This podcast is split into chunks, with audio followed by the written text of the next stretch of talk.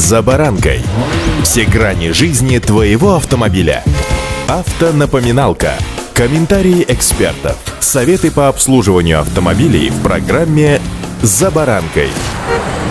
Автомобиль очень дорогая игрушка, если только вы не приобретали его как рабочий муравей. Относиться к нему необходимо очень трепетно, как, например, к дорогому мобильному телефону или часам. В общем, у каждого найдется, наверное, вещица, к которой он относится по-особому. Так вот, автомобиль требует того же самого. Автомобилисты порой не церемонятся с транспортными средствами, многим кажется, что инженеры давным-давно придумали всевозможные защиты от ошибок новичков, и надежность современной техники невероятно высока. Однако не все глупости можно предусмотреть. Даже бывалые шоферы допускают ошибки, которые приводят к перегоранию, например, предохранителя двигателя, плавлению электрики, выходу из строя генератора тока автомобиля. Причем эти ошибки очень распространены. С вами Забаранка Александр Карпов. Здравствуйте. Автонапоминалка.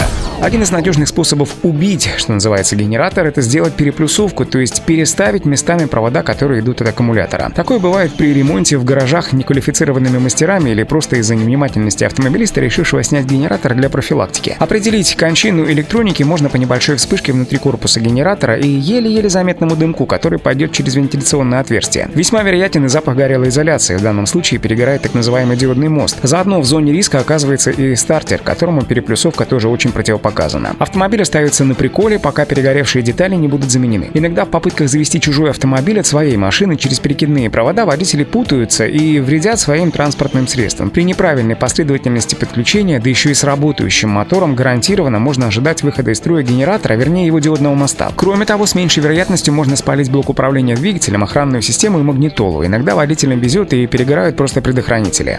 Автонапоминалка.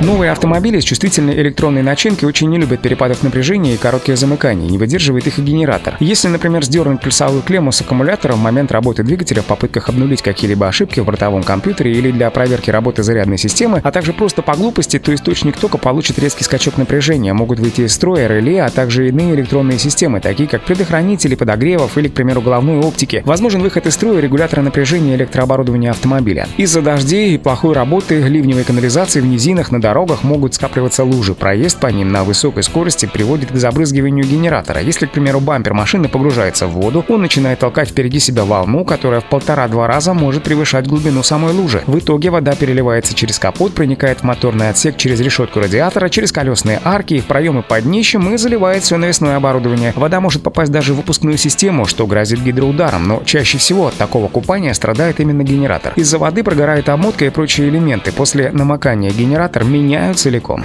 Автонапоминалка.